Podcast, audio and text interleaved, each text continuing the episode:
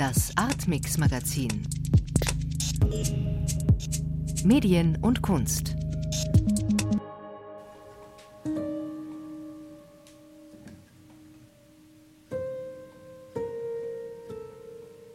Thomas Kretschmer begrüßt Sie zum Atmix Magazin auf Bayern 2.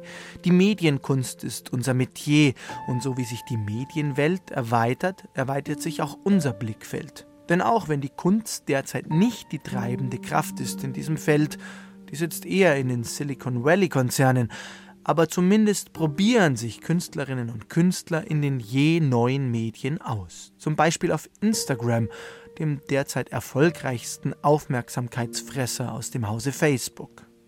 Auf Instagram werden Bilder geteilt und kurze Filme, Stories genannt. Eine Gruppe von Künstlerinnen und Künstlern hat sich in München zusammengetan, um Instagram künstlerisch zu nutzen. Gut zwei Wochen lang haben sie das Netzwerk ausprobiert, um jeden Abend eine Performance in die Welt zu senden.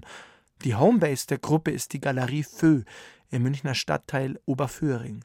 Ralf Hohmann hat sie dort besucht. So, ich spiele momentan live.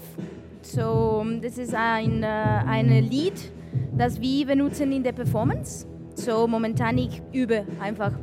Wir müssen viel ausprobieren und jetzt, das ist eine Komposition von mir. Genau.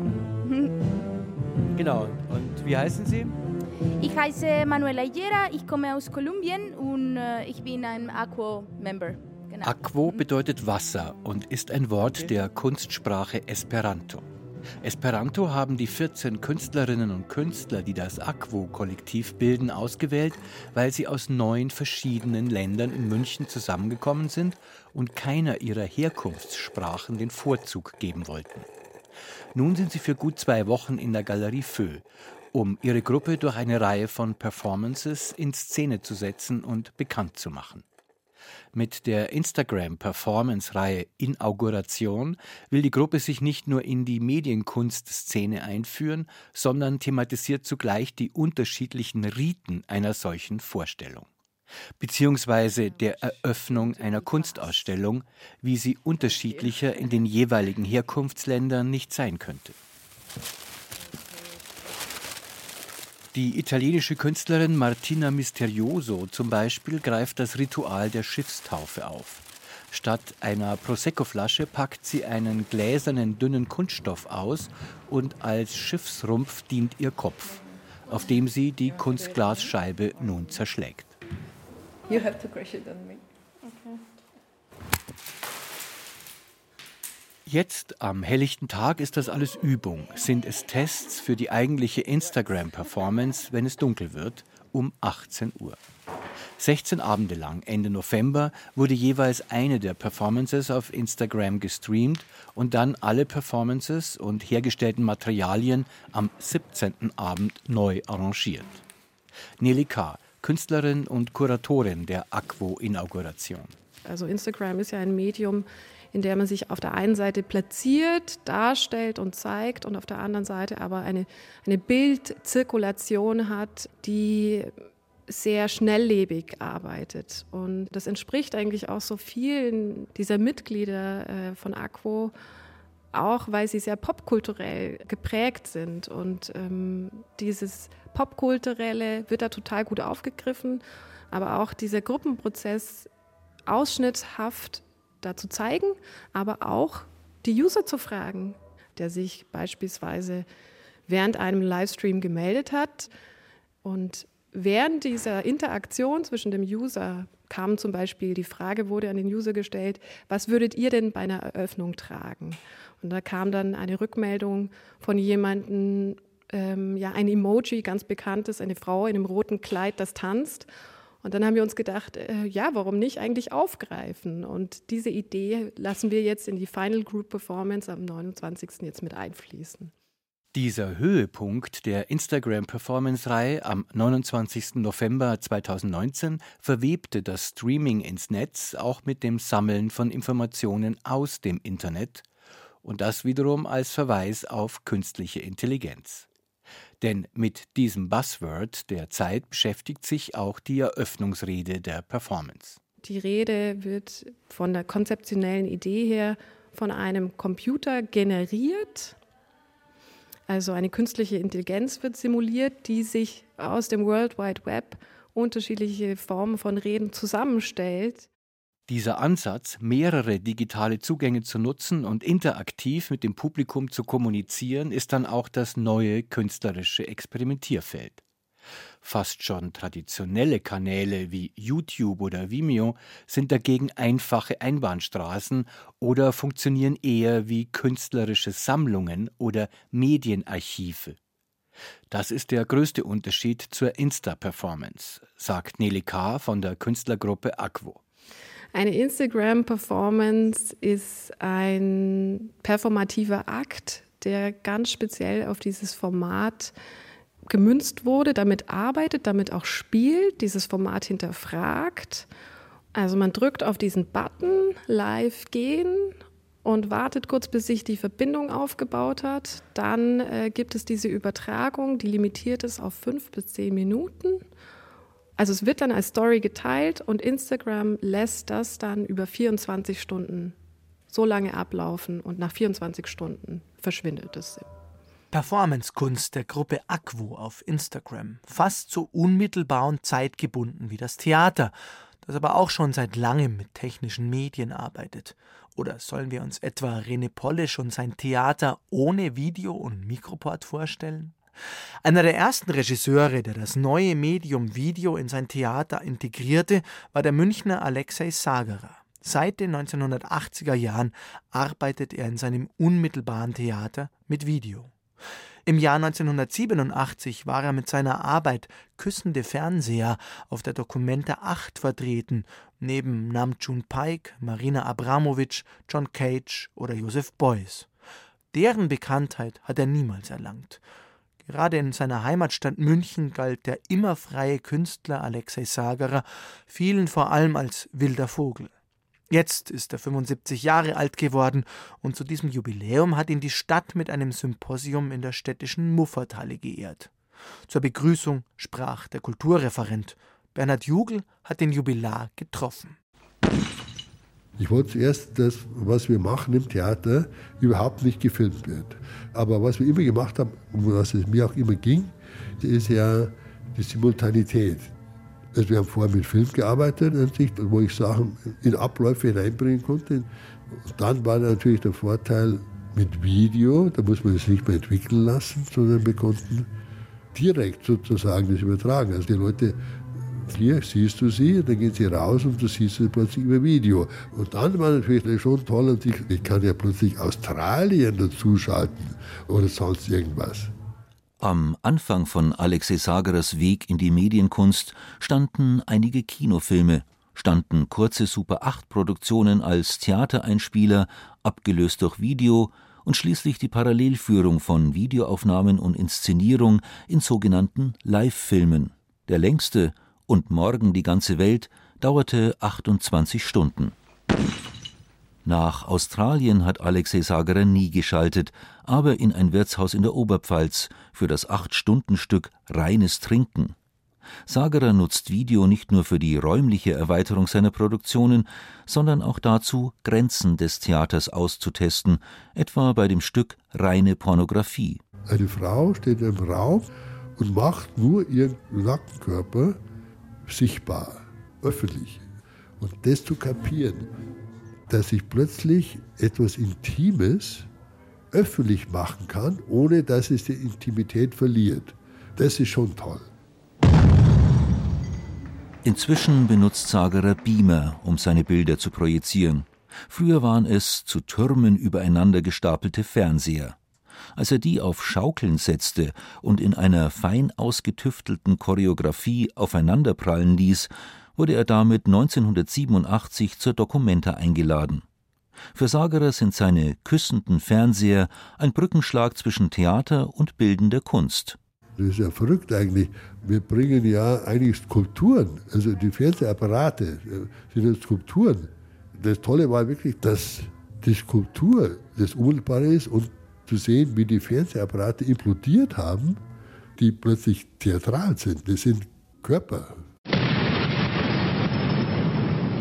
Die Film- und Videoarbeiten aus 50 Jahren Prott hat Alexei Sagra inzwischen fast vollständig auf der Website prod.de verfügbar gemacht.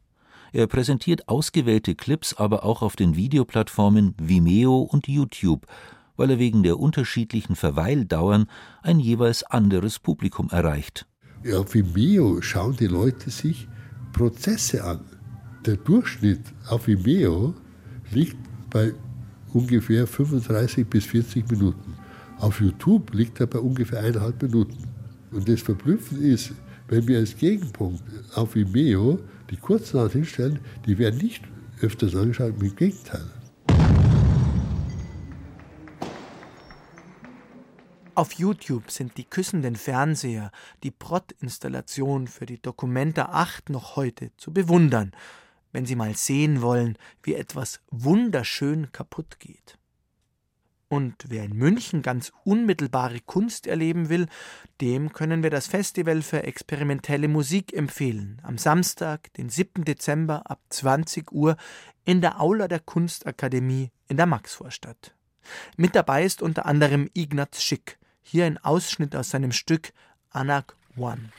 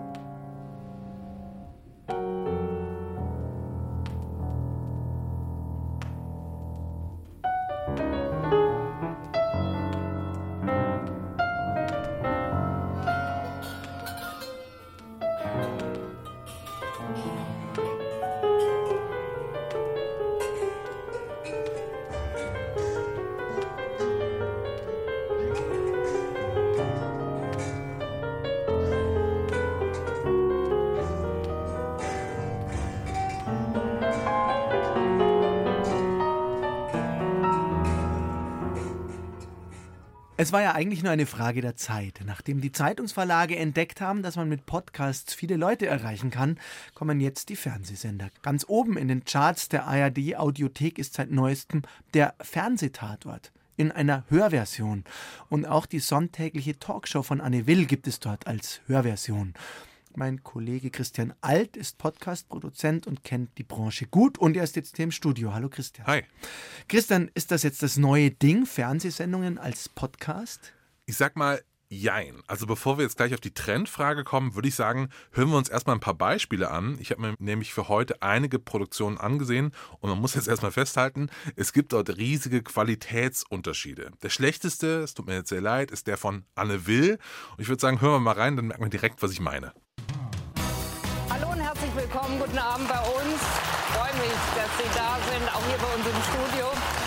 Willkommen in Berlin. Wir senden live und wir beschäftigen uns mit dem Brexit-Moment in der SPD gestern Abend. Ja, man hört es, es ist einfach nur die Fernsehsendung als Podcast. Also hier wurde nichts verändert, keine Anmoderation zusätzlich, keine Einordnung. Und klar, das braucht man jetzt bei einer Talkshow auch nicht gleich, aber es ist dann doch irgendwie schon schade. Wenn es eh nichts anderes ist als die Tonspur der Fernsehsendung, warum macht man daraus nochmal einen extra Podcast? Ja, es kostet ja nichts, ne? Also, das ist natürlich für Redaktionen sehr verlockend. Einfach die Tonspur nehmen, nochmal hochladen und schon kann man Reichweite abgreifen. Und das ist ja auch kein Trend, den es jetzt nur in Deutschland gibt. In den USA gibt es sehr viele Fernsehsender, die ihre Sendung als Hörversion zweitverwerten. Zum Beispiel der Nachrichtensender MSNBC. Ich würde sagen, das ist die Schattenseite des Podcast-Hypes. Wir als Hörer bekommen sehr viel geboten, aber manches davon ist eben kein Podcast. Zurück ins Sendegebiet. Du hast gerade eben noch vom Tatort-Podcast erzählt. Ist der denn besser? Fernsehtatort, muss man sagen. Das darf man nicht verwechseln mit dem Radiotatort, den es ja auch gibt. Es ist wirklich der Tatort, der am Sonntagabend in der ARD läuft, aber eben mit einem Sprecher, der erzählt, was jetzt gerade passiert. Also ich vermute mal, dass es die Version ist, die auch für Sehgeschädigte produziert wird und jetzt eben dann auch als Podcast gesendet wird. Es ist ruhig im Wald nahe des Autohofs irgendwo zwischen Hamburg und Bremen. Nur das leise Rauschen der Autobahn dringt durch die Baumwipfel.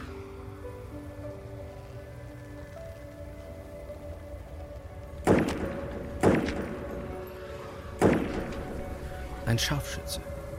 Kein einziger seiner Übungsschüsse hat sein Ziel, einen Baum im Dickicht, verfehlt. Zufrieden zückt er sein Handy, wählt eine Nummer.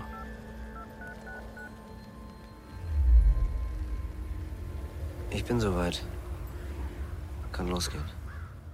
Ja, also man hört, es ist schon ein bisschen näher dran am Podcast, aber auch hier denke ich mir, es ist klar, dass das auch nur ein Nebenbeiprodukt sein kann. Auch wenn ich das tatsächlich ganz gut gemacht finde. Also man merkt, die Sprecher beschreiben nicht nur, was man jetzt sieht, sondern geben auch ein klein bisschen eine Einordnung.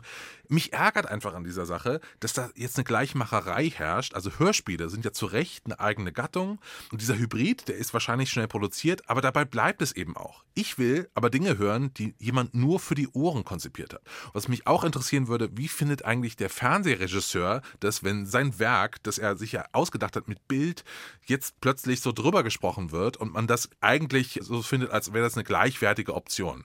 Also natürlich hat der sich ja auch was dabei gedacht. Aber gut, mein Rant ist zu Ende an dieser Stelle. Gibt es denn da Beispiele, Christian Alt, ich sage jetzt mal, für gelungene Fernsehpodcasts? Yes, aber bisher sind die mir nur in den USA untergekommen. Also da gab es letztes Jahr den Podcast The Dropout. Das ist eine groß angelegte Doku-Reihe über die Hochstaplerin Elizabeth Holmes. Wer ist, wer war Elizabeth ähm, Holmes? Die war so ein ganz großes Starlet des Silicon Valley, hat gesagt, sie hat eine Maschine entwickelt, die nimmt dir einen kleinen Tropfen Blut ab und kann dann plötzlich alle Krankheiten testen, die es so gibt. Also die hätte man auch irgendwie in die dritte Welt verschiffen können, diese kleine Maschine, oder eben im Kaufhaus hinstellen können und dann kriegst du sofort ein Ergebnis, welche Krankheiten du hast und musst eben nicht mehr literweise Blut abnehmen lassen, um alles Mögliche testen zu lassen. Ich ahne, die Maschine gab es nie, aber es gibt einen tollen Podcast. genau, die Maschine gab es nie. Und auch dieser Podcast, der war auch nur ein Nebenprodukt, aber wirklich ein sehr, sehr gutes. Denn parallel zu einer Doku wurde eben noch ein Podcast gemacht und dieselbe Geschichte mit demselben Rohmaterial nochmal erzählt, aber jetzt dann eben fürs Hören. So, how will it all work out? I wanted to better understand how strong the government's case is against Elizabeth. Will she go to jail? If so, for how long? What will her legal strategy be? I sat with former U.S. Attorney for the Southern District of New York, Preet Bharara, who studied the charges and prosecuted similar cases. Okay, so let's talk Elizabeth Holmes. We met at his offices in New York just after he'd wrapped an interview for his own podcast, Stay Tuned with Preet. My first question How hopeful should Elizabeth be right now? I think the, the proof seems overwhelming, and I think she will be convicted. And I think her best bet is to is to plead Also ich finde, man hört noch ein bisschen, dass hier Fernsehleute einen Podcast machen. Allein wie es irgendwie mikrofoniert ist, das Interview, da ist irgendwie mehr Raum drauf. Das ist jetzt nicht so direkt wie im Radio. Aber es ist ein eigenständiger Podcast, da hat sich wirklich jemand Gedanken gemacht. Es ist keine komplett Zweitverwertung. Und das finde ich schon gut. Ich finde, es ist eine gelungene Synergie, wie man wahrscheinlich in den oberen Etagen sagen würde. Denkst du denn, dass auch bei uns die Reise in diese Richtung gehen wird? Also mehr Zweitverwertung mit Bedacht als einfach nur eine Audiospur in einem neuen Ausspielweg? Also ich denke schon, aber dazu muss es ein Bewusstsein in den Redaktionen geben, dass so eine Audiospur zwar nett ist, wenn man die hat, aber die genügt noch nicht dem Anspruch, den man an sich hat. Und zwar als Radiomacher, würde ich sagen. Eine Sache wird übrigens auch noch passieren. Wir werden mehr begleitende Podcasts zum Fernsehen haben. Ist gerade auch ein Riesentrend in den USA. Netflix und HBO bringen Podcasts zu Serien raus, in denen sie mit den Machern dann sprechen. Und da wette ich, dass das hier auch passiert. Also ich meine, ein Podcast über den Tatort, neben dem Fernsehtatort-Podcast und dem Radiotatort, das wäre doch was, oder? Der Podcast zum Podcast zum Podcast gewissermaßen. genau. Das wird uns im neuen Jahr erwarten, vermutlich, oder in fernerer Zukunft, in näherer Zukunft werden die Weihnachtsmärkte schließen und die Kaufhäuser zumachen. Es wird ein wenig Ruhe einkehren und damit hoffentlich auch Zeit zum Hören. Was ist dein Podcast-Tipp für die Zeit zwischen den Jahren? Also ich weiß noch nicht, wie das in den Familien dort draußen ist. Bei uns gibt es an Weihnachten oft Streit, gerade um Politik und dann streitet man sich mit dem Großonkel über der Weihnachtsgans und so weiter. Aber ein Podcast, der wirklich Hoffnung macht, der heißt 180 Grad Geschichten gegen den Hass, ist produziert vom NDR und da sind, glaube ich, acht Folgen, in denen Geschichten erzählt werden, wo Menschen mit Vorurteilen plötzlich in eine Situation kommen, in der sie die Vorurteile ablegen müssen und hinten als andere Menschen wieder rauskommen am Ende der Geschichte. Und es ist wirklich ein toll produzierter, interessanter Podcast, der perfekt zum Jahr 2019 passt. 180 Grad. Genau. Produziert vom NDR. Vielen Dank, Christian Alt, für diesen schönen Hinweis. Gern. Wir haben natürlich auch ein Angebot für Sie für die Feiertage auf Bayern 2 und im Hörspielpool ist die Blendung zu hören. Klaus Bulert hat den großen Roman von Elias Canetti inszeniert. Und ich persönlich schwärme gerne weiterhin von der Odyssee, erzählt von Dieter Mann. Auch die gibt's jederzeit im Hörspielpool. Artmix Magazin Kunst kann auch Schlagzeilen. Wenn sie gestohlen wird, zum Beispiel wie jüngst in Dresden, oder wenn sie Rekordpreise erzielt, wie es eigentlich jedes Jahr passiert, wenn die großen Kunstmessen und Auktionshäuser neue Rekorde aufstellen. Manchmal macht Kunst Schlagzeilen mit ihren Inhalten und Fragestellungen. Bis in die 90er Jahre waren diese Schlagzeilen Künstlern vorbehalten, die Kirche oder Konservative kritisierten. Martin Kippenberger zum Beispiel, Josef Beuys natürlich oder Herbert Achternbusch mit seinen Filmen. Heutzutage kann Kunst mit Kirchen- oder Konservatismuskritik nur noch selten Staub aufwirbeln. Das geht heute dafür zuverlässig mit rechter Symbolik oder rechten Inhalten. Schon in den vergangenen drei Sendungen hat Benedikt Mahler das Wechselspiel zwischen Kunst und Moral untersucht. In der vierten und letzten Folge seiner Reihe geht es jetzt um die Frage, Gibt es eine explizit rechte Kunst und wie ist ihr Verhältnis zur Moral? Das Lied vom Klassenfeind von Bertolt Brecht, 1930 geschrieben. Ein politisches Bekenntnis in zehn Minuten.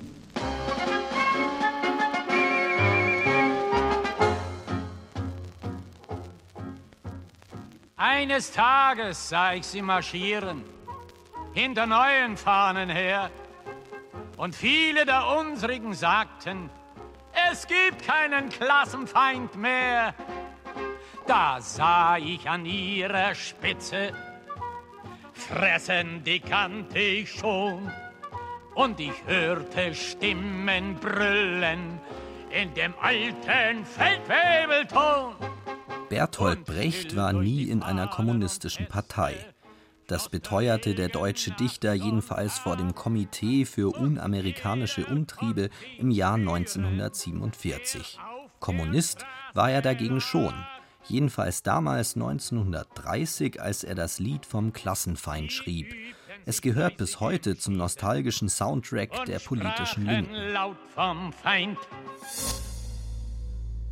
Fast zeitgleich schrieb der SA-Mann Horst Wessel das Kampflied Die Fahnen hoch, die spätere Parteihymne der NSDAP.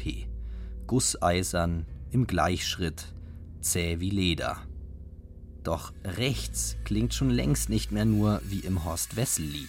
Lavrenti Beria, der Teufel in den Diensten Stalins linken Kommunisten, geisteskranke Menschen, die schon bald verschwinden. Ich bin rechts und unser Kommen ist europaweit zu spüren. Bin im Recht und jetzt erst recht, welche Teutonen über Dünen übernehmen jedes Land. Das ist die Rückkehr der Germanen. Da wir opfern unser Dasein nur aus Rücksicht auf die Ahnen. es scheint alles möglich im postmodernen Spiel der Zeichen auch rechtsnationaler Hip-Hop, ganz ungeachtet dessen, dass das Genre ursprünglich einmal Sprachrohr einer unterdrückten afroamerikanischen Minderheit war. Der neueste Shit nennt sich Heimatrap. Und einer dieser völkischen Sprechsänger nennt sich Chris Ares, in Anlehnung an den griechischen Gott des Krieges. Sein Album landete im Juli 2019 sogar auf Platz 1 der meistgehörten Titel des Streamingdienstes iTunes in Deutschland. Die Diskussion über rechte Kunst tobt aber auch in den Tempeln der Hochkultur. Vor kurzem attestierte etwa der bekannte Kunsthistoriker Wolfgang Ulrich dem renommierten Leipziger Maler Neo Rauch in einem Zeitartikel rechte Motive und löste damit eine pulsierende Feuilleton-Debatte aus.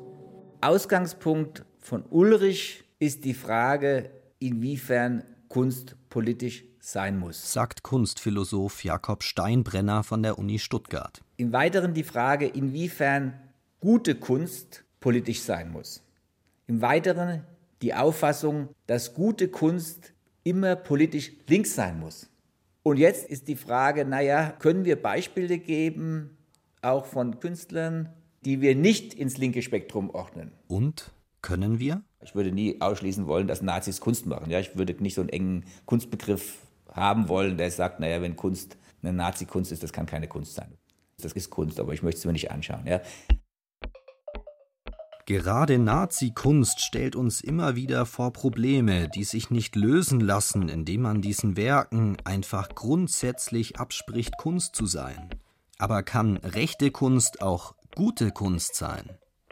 Ich glaube, diese Vorstellung, dass jedes Individuum sozusagen eine Welt in sich trägt und dass es interessant ist, diese Welt kennenzulernen, das äh, liegt am Grunde der guten Kunst und das ist nichts, wozu rechte Ideologien ermutigen sagt die Kunstkritikerin und Journalistin Julia Voss und wirft damit interessante Fragen auf. Sollte Kunst immer von Humanismus getragen sein? Und wie viel Ideologie verträgt sie? Ich halte viele Kunst heute für absolut trivial, weil es nur mittelmäßiger politischer Aktivismus ist. Ja. Die ganzen Schlauchbootkunstwerke, ja. Da hängt man Schlauchboote an die Kirchentür und man stellt Schlauchboote auf die Wiese und Rettungswesten, ja. Was bleibt da? Ich finde, das ist so eine Bestätigungsmaschine, ist bestenfalls so eine Art Propaganda. Stellt sich die Frage, wo hört Kunst auf und wo fängt Propaganda an? Meines Erachtens funktioniert Propaganda dadurch, dass die Botschaft relativ plakativ und sehr klar und eindeutig ist. Sagt die Kunstphilosophin Lisa Schmalzried vom Globalen Ethikzentrum in Wittenberg. Ein zweiter Aspekt, der bei Propaganda hinzukommt, das ist eher so dieser Aspekt der Manipulation oder der rein emotionalen Ansprache. Da kann man sagen, ja, da ist Kunst vielleicht eher prädestiniert, auch den emotionalen, den sinnlichen Aspekt des Menschen anzusprechen. Das heißt, in der Hinsicht ist Kunst gut zu gebrauchen, um Propaganda zu machen, aber wo es eben schwieriger ist, Kunst ist häufig nicht eindeutig und fordert unsere interpretativen Fähigkeiten heraus.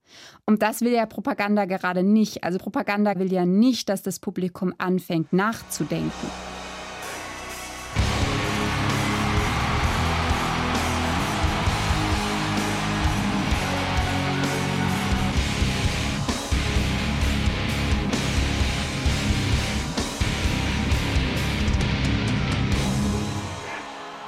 Deutsche Band Rammstein flirtet ganz offensichtlich und gezielt mit Nazi-Ästhetik und faschistischer Ikonografie.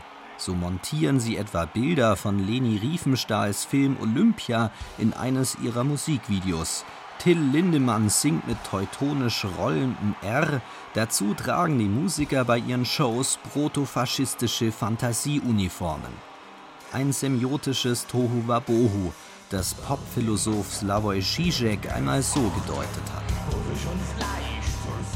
What Rammstein does is it liberates was Rammstein tun, sie befreien diese Elemente von ihrer Nazi-Konnotation. Das erlaubt uns, sie in ihrem vorideologischen Zustand zu genießen. Reise, Reise,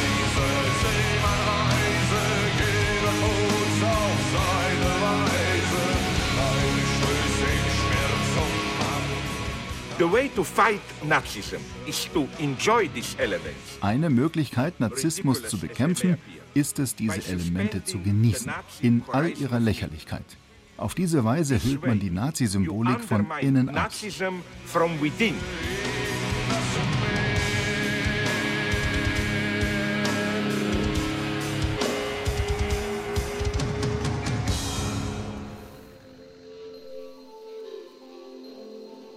Das Beispiel Rammstein zeigt, nur weil etwas erstmal rechts aussieht, muss es noch lange nicht rechts sein.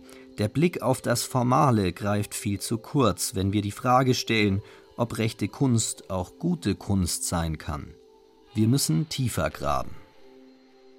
Es gibt eine Stelle, die ich sehr, sehr liebe, bei Marcel Proust in seinem langen Roman, großen Roman Auf der Suche nach der verlorenen Zeit. Philosoph und Kunsttheoretiker Jakob Steinbrenner. Da beschreibt er, dass er eine Ausstellung von Edouard Manet besucht hat. Und dann sagt er, dieser Besuch ist so ähnlich, wie wenn man einen Augenarzttermin hatte. Danach geht man raus, man sieht auf einmal die Frauen als Manet-Frauen, man sieht die Autos als Manet-Autos, man sieht auf einmal die Dinge auf eine ganz neue Weise. Ich denke mir, wenn Sie Kunst betrachten, dann sehen Sie gewissermaßen mit dem Blick des Künstlers die Welt auf eine neue Weise. Und das, denke ich mir, das tut Kunst im besten Fall. Kunstkritikerin Julia Voss ergänzt. Was ist gute Kunst? Gute Kunst ist ein Werk, das uns irgendwo hinführt, wo wir vorher noch nicht waren, in ein neues, überraschendes Gebiet. Natürlich kann uns auch rechte Kunst eine Welt zeigen, die wir noch nicht kennen. Sie kann uns wohin mitnehmen, wo wir noch nie waren. Aber wollen wir dorthin? In die Welt der Herren und Übermenschen? Das, was wir die schönen Künste nennen, ist natürlich ein Ausdruck, der sich durch die abendländische Geschichte geprägt hat. Ja? Bei Platon angefangen, über Hume, über Kant zu Hegel, ja. Deren Begriff hat natürlich bestimmte Konnotationen auch zur Moral, ja, zum Menschenbild, ja. Ein Kunstwerk drückt ein bestimmtes Menschenbild aus, ja, wie der Mensch sein soll, wie der Mensch ist. Wie soll der Mensch sein? Was bieten uns rechte Künstler hier an? Ich glaube, dass rechte Ideologien allgemein nicht den Anspruch haben, ihren Anhängern zu vermitteln, dass man die Welt auch anders sehen könnte, dass man sie überraschend sehen könnte, dass man sich in andere einfühlen sollte, dass es interessant ist, die Perspektive von jemand anders einzunehmen und vor allen Dingen auch auszuhalten, dass es diese Gleichzeitigkeit gibt, also dass sozusagen mehrere Perspektiven auf die Welt gleichzeitig möglich sind. Und ich glaube, dieses Moment der Einfühlung, ohne das kommt gute Kunst nicht aus. Und das ist ein Element, was einfach in rechten Ideologien keine Rolle spielt. Wollen wir bei Kunstwerken auf ein humanistisches Moment der Einfühlung verzichten? Mit welchem Blick wollen wir die Welt sehen? Mit dem Blick eines Nazis, vielleicht nur für einen kleinen Moment der Überwältigung? Und schließlich, können wir in der Kunst wirklich etwas bewundern, was wir eigentlich verurteilen sollten?